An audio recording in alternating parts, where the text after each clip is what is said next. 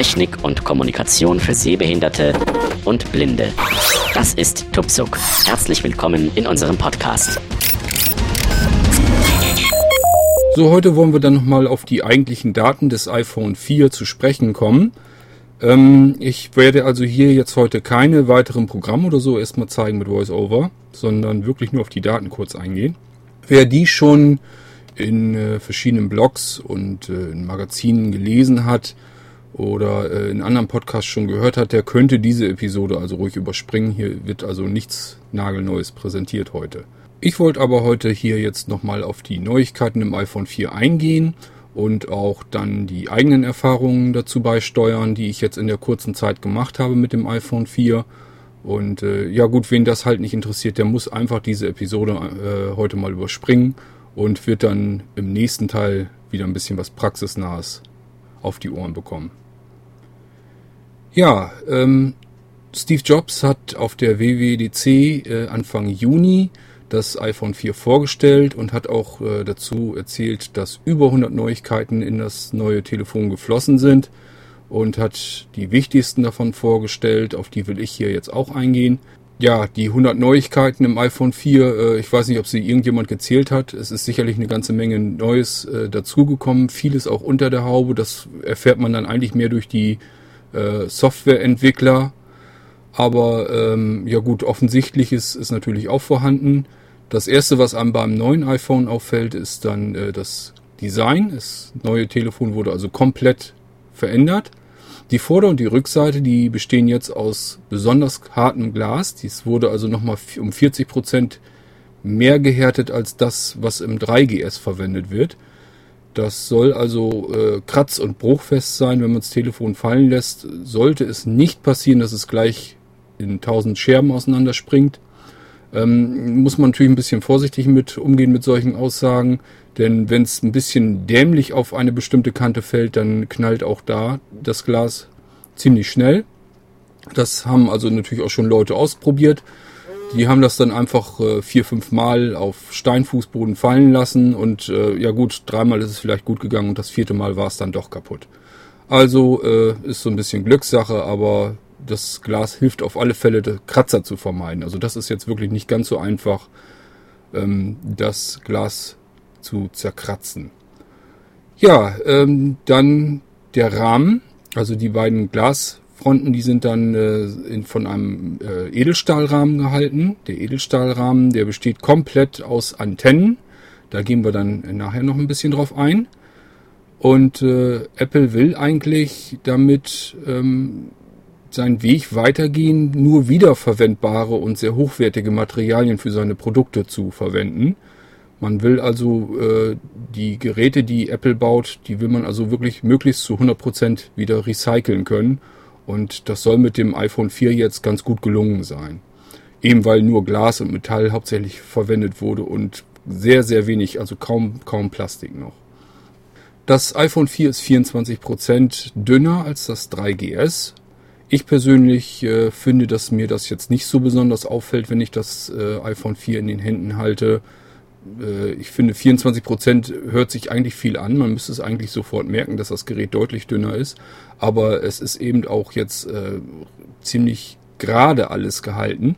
Ähm, das iPhone 3 GS und die Vorgänger davor, die haben ja so, so abgerundete Kanten und dadurch wirkt das Ganze ein bisschen schmaler. Und äh, ja, bei dem iPhone 4 ist halt alles gradkantig und dafür aber dünner. Insofern mir ist der äh, Unterschied jetzt nicht so ganz gewaltig gravierend aufgefallen. Aber es ist derzeit soll es das dünnste ähm, Mobiltelefon sein, das es gibt. Das komplett neue Display, das hat Apple Retina Display genannt.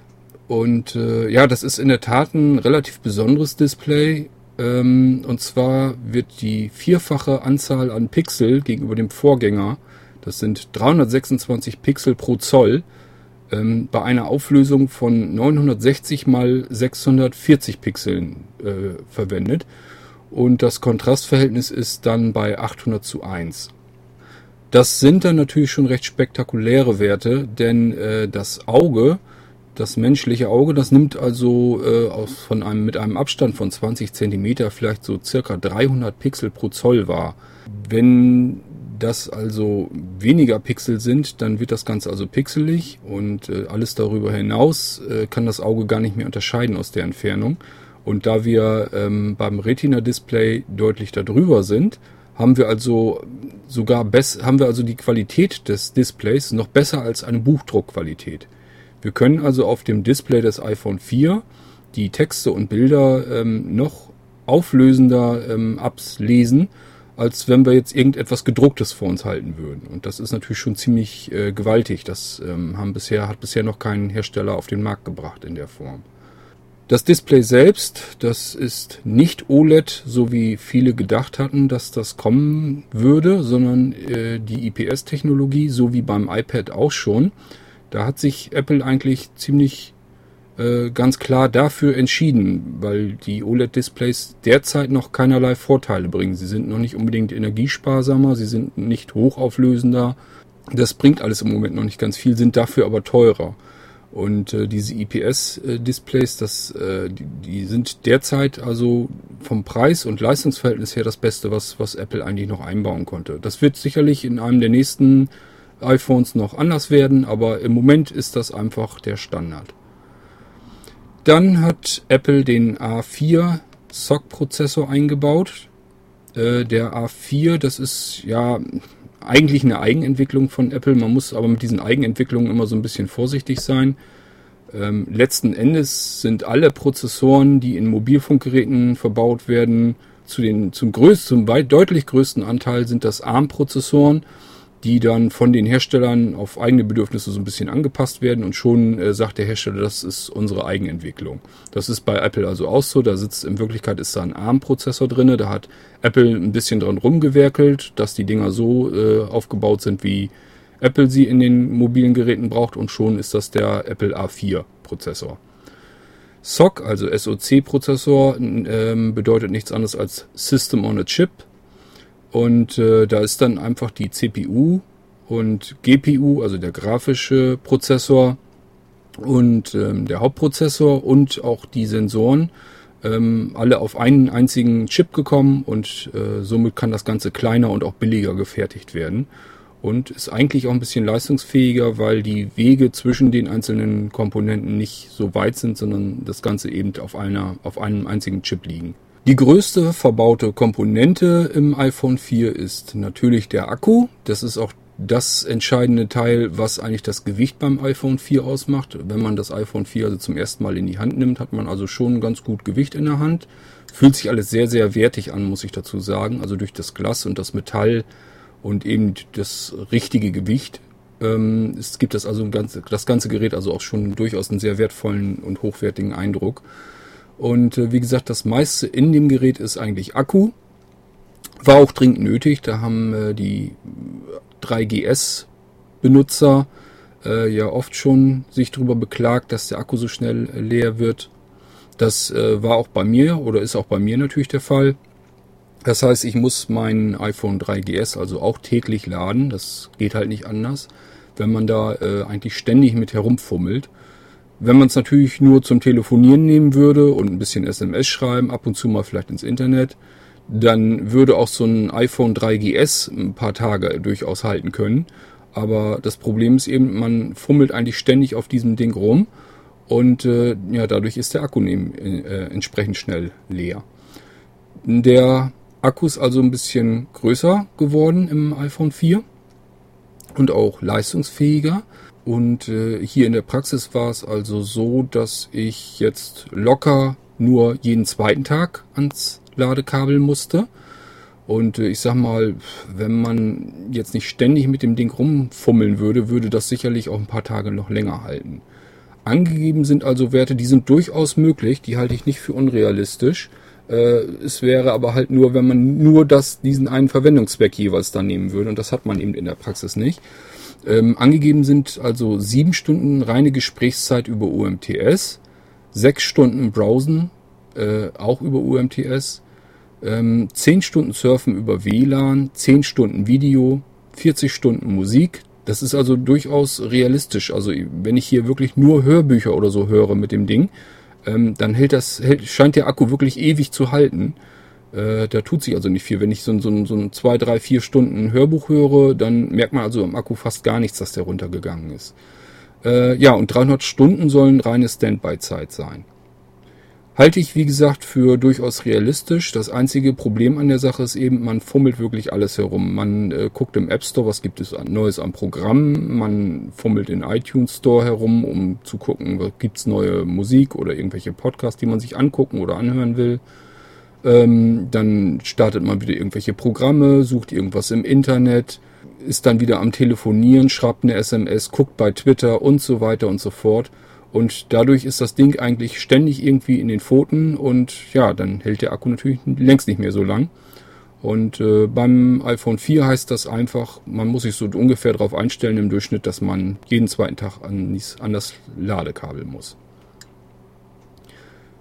Der WLAN-Standard, der ist natürlich aktualisiert worden. Wir haben jetzt 802.11n mit eigentlich bis zu 300 Mbit pro Sekunde, die dieser Standard ja erreichen soll.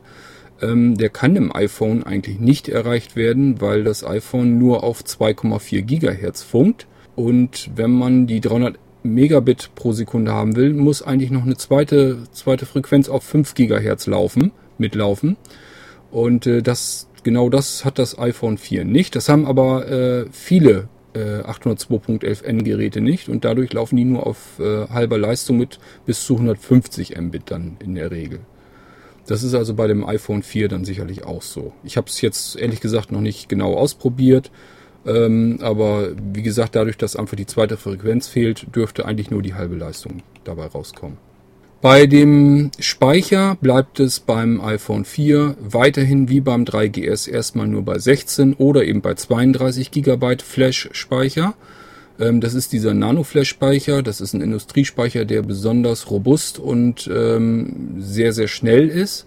Und äh, ja, das merkt man sicherlich beim iPhone 4 oder auch beim 3GS, das ist also genau derselbe Speichertyp, ähm, merkt man das natürlich durch die extreme Geschwindigkeit. Wenn ich da ein Programm aufrufe, das kennt ihr selbst, das dauert dann vielleicht eine Sekunde, manchmal zwei und dann ist das Programm schon gleich da. Das geht also auch nur, wenn der Speicher damit spielt. Ähm, ja, ist natürlich schade, dass es jetzt noch keine 64 GB Variante gibt. Andererseits möchte ich nicht wissen, was Apple dafür dann für Geld hätte nehmen wollen. Das wird denke ich mal, sicherlich noch kommen. Ich vermute ja mal, dass wir in einem Jahr spätestens wieder ein, eine Überarbeitung haben. Äh, vielleicht kommen dann so ein paar Kleinigkeiten dazu und eben die 64 Gigabyte Version und alles schreit schon wieder Hurra, wir haben ein neues iPhone. Das äh, kennt man ja. Naja gut, die wollen auch verdienen, ist klar und äh, damit kann man es natürlich am einfachsten. Ja, was noch komplett überarbeitet wurde, sind sämtliche Sensoren in dem iPhone. Ob das jetzt der Kompass ist oder Beschleunigungssensor. Ähm, das ist also alles stark äh, verbessert und überarbeitet worden. Ähm, was die GPS-Leistung angeht, das haben wir uns ja im vorherigen Podcast schon angehört. Ähm, und so ist das eigentlich mit den ganzen anderen Sensoren auch. Da wurde also einiges getan. Zusätzlich zu den bisherigen Sensoren kam jetzt aber auch ein Gyroskop dazu und ermöglicht jetzt insgesamt die Ausrichtung über sechs Achsen was das Ganze extrem exakt macht. Ja, dieses Gyroskop, ich weiß, ich glaube, ich hatte euch das in der ähm, vorherigen Folge schon erzählt. Ähm, da wird also jetzt auch bei der Navigation einiges auf uns zukommen, denke ich. Dass man merkt das jetzt schon bei, bei der Navigon und, und auch bei der TomTom, ähm, dass die ganz genau wissen, wie halte ich gerade mein Telefon, in welche Richtung und das wird mir dann auch auf dem Display so angezeigt und das in Echtzeit. Das funktioniert ganz fantastisch. Gedacht ist das Ganze natürlich mehr für Spielereien und Spiele. Und äh, ja, gut, ich wüsste jetzt noch nicht, ob da jetzt irgendwie großartig Spiele auf dem Markt sind, die das jetzt schon alles ausnutzen. Aber wie gesagt, wo es mir gleich von vornherein aufgefallen ist, ist bei der Navigation und ich denke, da kommt auch noch einiges auf uns zu. Der GPS-Empfang hat sich im iPhone 4 deutlich verbessert, das habt ihr in der letzten Folge ja mitbekommen. Hängt natürlich auch damit zusammen, dass das jetzt nach dem A-GPS-Verfahren arbeitet.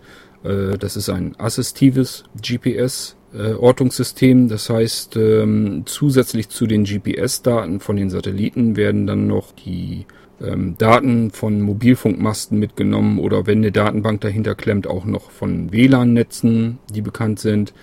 Ähm, und dadurch ist eben die Ortung extrem schnell und auch sehr zuverlässig. möglich. Und äh, das merkt man eben deutlich, das habt ihr in der letzten Folge ja mitbekommen. Ähm, das hilft also enorm, um wirklich ziemlich genau und sehr, sehr schnell äh, die Position bestimmen zu können. Ja, die Antennen beim iPhone 4, die wurden komplett nach außen verlegt, sind also alle in diesem schicken Edelstahlrahmen äh, eingebaut. Und äh, da ist also der komplette Empfang für WLAN, GPS, Bluetooth auf der einen Seite und dann sind da so zwei kleine Schlitze drin, einmal ähm, rechts oben und einmal links unten. Und durch die Schlitze abgetrennt ist dann das, die andere Hälfte für UMTS und GPRS zuständig. Ja, das mit dem Antennenproblem, das habt ihr sicherlich mitbekommen. Ähm, das wird natürlich jetzt in den Medien extrem hochgebauscht. Also das ist äh, bei weitem nicht das Problem, was die Medien da im Moment draus machen. Ähm, was ich jetzt persönlich ziemlich witzig finde, ist, dass das eigentlich noch vorher gar keinem aufgefallen ist. Denn wenn ihr jetzt ein 3GS habt oder von mir so jedes andere Telefon und umklammert das an einer bestimmten Stelle, werdet ihr auch da feststellen, dass ihr den Empfang deutlich reduzieren könnt. Ich habe das hier zum Beispiel mit meinem Telefon hier ausprobiert, auch mit dem 3GS. Beim 3GS ist es also so, wenn ihr es mehr so oben herum komplett umklammert, könnt ihr also die Balkenanzeige auch runterdrücken. Das war in meinem Fall. Ich hatte hier eigentlich relativ guten Empfang mit fünf Balken und habe den dann auf zwei Balken runtergedrückt bekommen. Äh, das gleiche mit meinem HTC. Da habe ich also erst fünf Balken. Waren es fünf Balken? Na egal. Jedenfalls äh, hatte ich erst volle Anzeige bekommen und hatte dann zuletzt, als ich den das äh, HTC umklammert hatte, hatte ich dann noch äh, einen Balken zur Verfügung.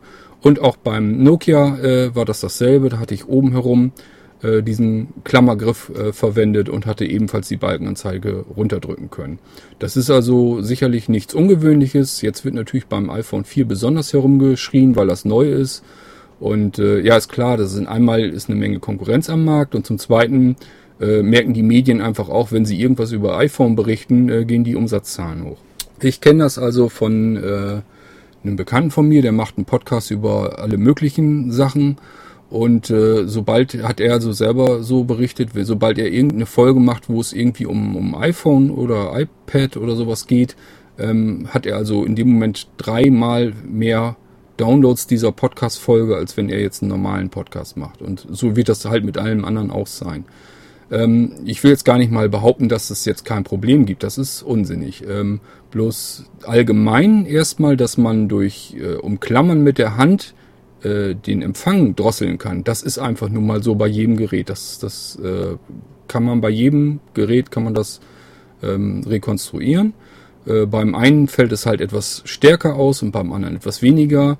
Ähm, man kann zum Beispiel auch feststellen, dass die Geräte unterschiedlich handhaben, wie sie jetzt gerade aktuell empfangen. Ähm, wenn ihr jetzt das eine Gerät umklammert, dann kann es sein, dass in dem Moment sofort die Balkenanzeige runtergeht. Beim nächsten, das braucht erst 5, 6, 7 Sekunden, bis es ganz langsam ein Balken nach dem anderen überhaupt runtergeht. Also diese Reaktionszeit ist schon unterschiedlich und äh, wie viel Balken es runtergeht, das ist auch unterschiedlich, hängt auch davon ab, wie die, diese Balkenanzeige eigentlich interpretiert wird, denn dahinter stehen ja Abstufungen von äh, Empfangswerten und je nachdem, wie diese Abstufung gemacht wurde, äh, fällt, fällt das mehr oder weniger ins Gewicht, wie viel Balken jetzt eigentlich die Anzeige runtergeht. Äh, meiner persönlichen Meinung nach ist diese ganze Balkenanzeige sowieso ein einziger Witz. Normalerweise äh, es gibt ja gar keine Aussage darüber, wie jetzt die Qualität ist, ob das ob die, die Sprache oder die Verbindungsqualität an sich, sondern allerhöchstens kann einem dadurch eine Warnung passieren, halt, pass auf, hier ist das Netz sehr schwach, kann passieren, dass du jetzt äh, innerhalb des Gesprächs einen Abriss bekommst. Das äh, könnte ich mir noch vorstellen, aber da wird zum Beispiel irgendwie eine Ampel oder sowas tun, wo einfach drauf ist, aha, grün ist klar, ich kann sprechen, Netz ist in Ordnung, gelb, Netz ist schwach, könnte sein, dass mein, äh, meine Verbindung abreißt, rot heißt einfach, dein Netz ist zu schwach, um eine Verbindung aufzubauen. Sowas würde ich zum Beispiel wesentlich sinnvoller finden als diese affige äh, Balkenanzeige, die bei jedem Telefon irgendwie anders ausgelegt ist und eigentlich nichts darüber sagt, äh, ähm, wie die Verbindung jetzt gerade ist. Ähm, dazu kann ich dann gleich aber auch noch mal ein bisschen was anderes sagen. Ich habe äh, mir noch mal eine Grafik herausgesucht, wie eigentlich ähm, diese Balkenanzeige funktioniert, beziehungsweise bei welchen Abstufungen die äh, vorhanden ist. Ja, was eben das Problem bei dem iPhone 4 ist, ist, äh, dass die Antennen nach außen verlegt wurden. Dadurch sind sie natürlich besonders empfindlich. äh, gegen alle Störeinflüsse, die jetzt irgendwie mit Hand auflegen oder so zu tun haben.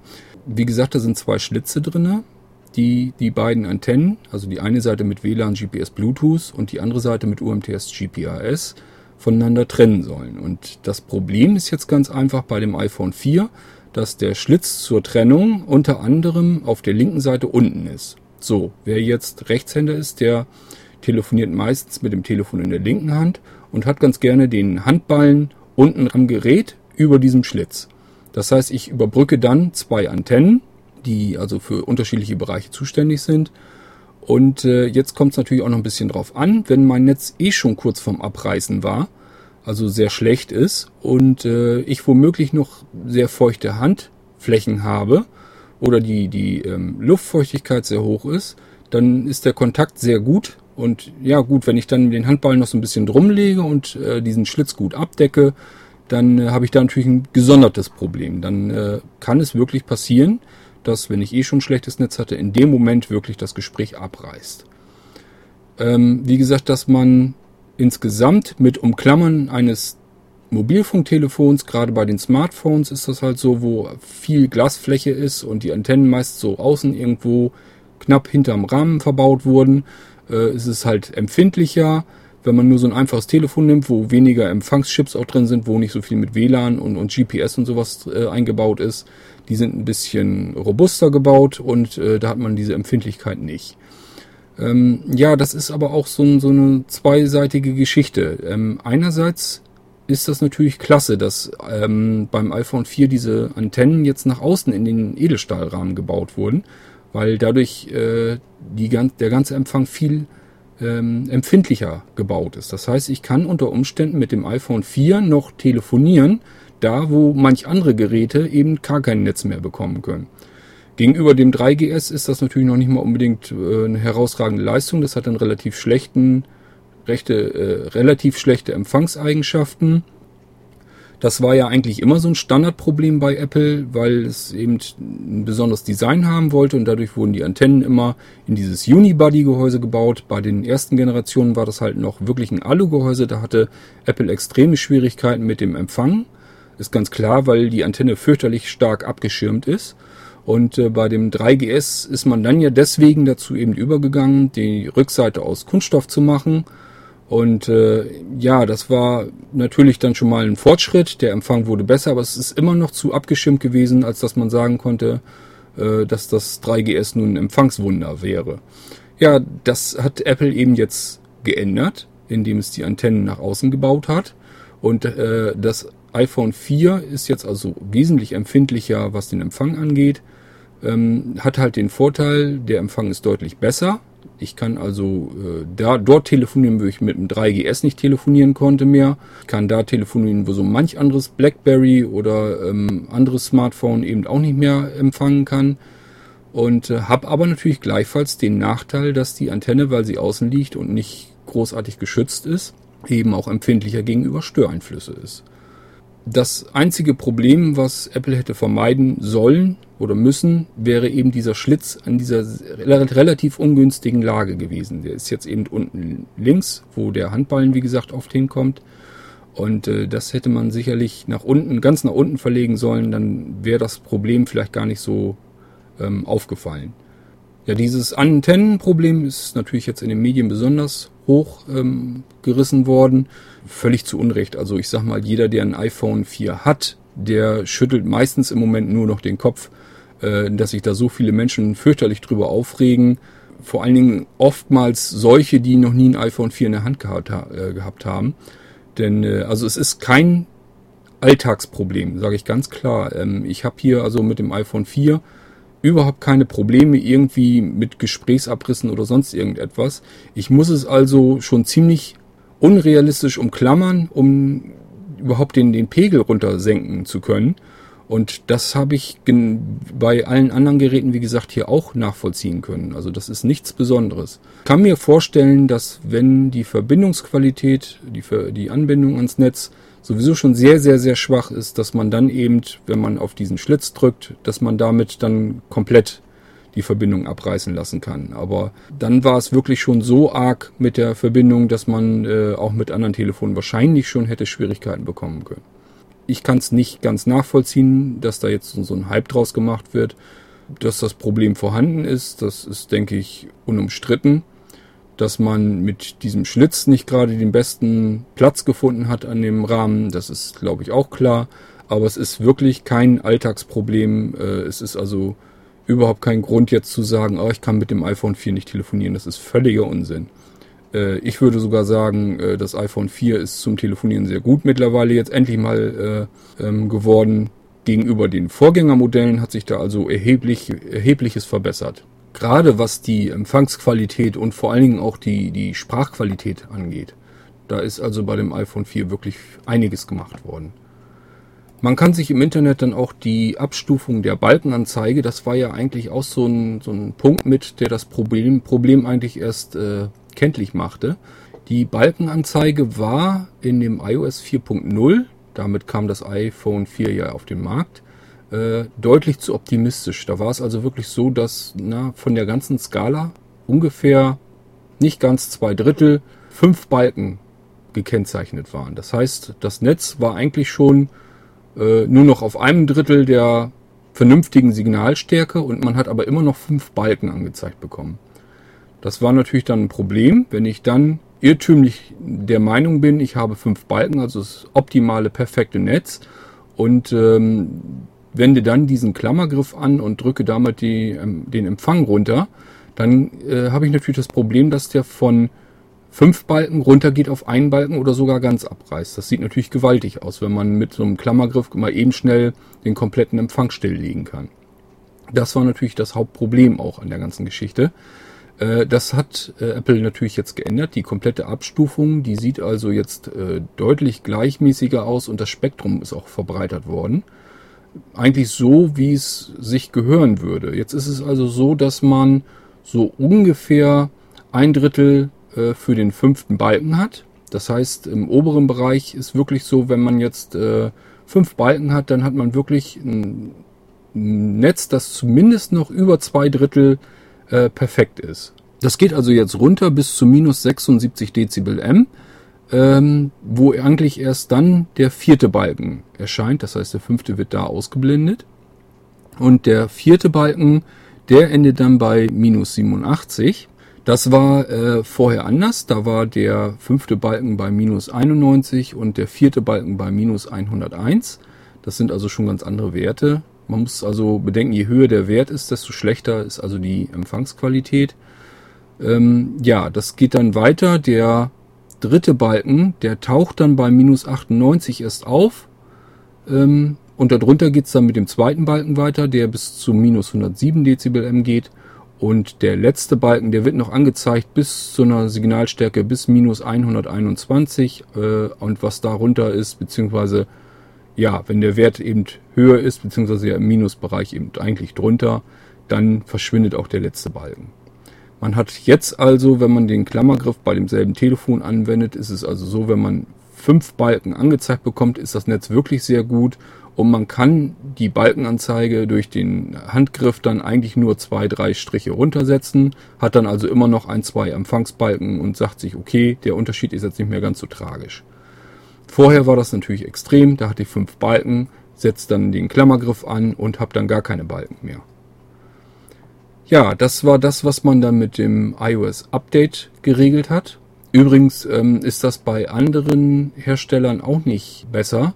Die äh, machen das mit der Balkenanzeige also auch immer recht optimistisch. Ich habe hier so einen Vergleich. Da äh, wird also das, die Balkenanzeige vom iOS 4.0 dem Android 2.2 gegenübergestellt und die arbeiten auch so in etwa. Da ist es also so, dass der fünfte Balken so, na, etwas, etwas über die Hälfte vielleicht für sich beansprucht und darunter fallen eigentlich erst die anderen Balken an. Nun ist es so, dass wenn das iPhone 4 ein bisschen schräg auf die Kante fällt bei Steinfußboden oder ähnlichem, ähm, kann halt das Glas zerbrechen im unglücklichsten Fall. Und ähm, dafür hat Apple sogenannte Bumper hergestellt. Das sind so Gummiringe, die, in die das iPhone 4 hineingedrückt werden kann. Und dann wird an der Seite ist dann halt so ein Gummipolster, das den Rahmen und somit auch die Glashälften dann äh, schützen soll. Das soll wohl auch ganz gut funktionieren. Das ist also die einzige Schwachstelle, wenn man das iPhone mal runterfallen lässt. Äh, wenn es dann auf diese so eine Kante rauf fällt, dann kann wirklich das Glas zerbrechen.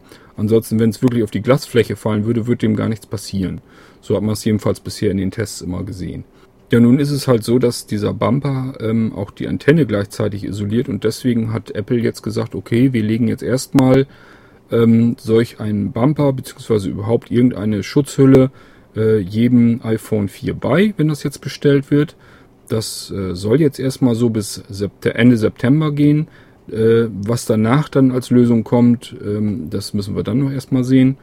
Es ist also so, dass diese Bumper dann jetzt bis Ende September erstmal immer inklusive jedem iPhone 4 dazugelegt wird. Wenn keine Bumper verfügbar sind, Apple sagt selbst, wir können so viele gar nicht herstellen, ähm, dann werden eben andere Schutzhüllen dazugelegt und wer schon eine Schutzhülle oder einen Bumper äh, bestellt hat mit seinem iPhone, der bekommt derzeit gerade das Geld wieder zurückerstattet, muss also auch nichts extra bezahlen. Wie nach dem September dann äh, eine mögliche Lösung aussieht, muss man mal abwarten. Ich persönlich könnte mir vorstellen, dass Apple vielleicht gerade derzeit ähm, experimentiert, ob man irgendwie die Antennen, also den Metallrahmen noch irgendwie beschichtet, dass der ein bisschen isoliert wird. Aber äh, das ist nur so eine Vermutung von mir. Da müssen wir mal abwarten, ob da noch irgendeine Lösung kommen wird. Das alles ist aber jetzt nicht unbedingt ein Grund, sich zu sagen, ach, ich warte lieber noch, denn äh, dann warte ich lieber auf das iPhone 4 nach September. Vielleicht macht Apple da noch irgendwie was dran, dann wird es besser. Ähm, wir reden hier wirklich nicht von einem Problem, das man ganz offensichtlich in der Hand hält. Es ist also nicht so, ihr nehmt das iPhone 4 in die Hand, äh, wollt damit telefonieren und reißen, euch reißen dauernd die Gespräche ab. Ich kenne keinen einzigen, der das äh, Phänomen irgendwie auch nur annähernd rekonstruieren konnte. Da sollte man sich also nicht so viele Gedanken machen, wie es derzeit wahrscheinlich die Medien tun, ähm, die einfach nur zusehen wollen, dass sie ihre Auflage nach oben treiben. So, aber ich sehe, wir sind schon wieder über eine halbe Stunde drüber und das wird dann doch alles ein bisschen sehr lang. Hm, ich denke, wir werden den Podcast für das iPhone 4 hier an dieser Stelle unterbrechen und nochmal unterteilen. Das heißt, es geht dann in der nächsten Folge doch nochmal weiter mit dem iPhone 4. Und äh, dann soll es dann aber auch äh, gereicht haben. Also, ähm, ich werde zusehen, dass wir beide Folgen an einem Rutsch hochladen. Das heißt, ihr könnt gleich weiterhören oder eben überspringen, wenn euch das Ganze hier gar nicht interessiert. Ich würde sagen, bis gleich, macht's gut und tschüss.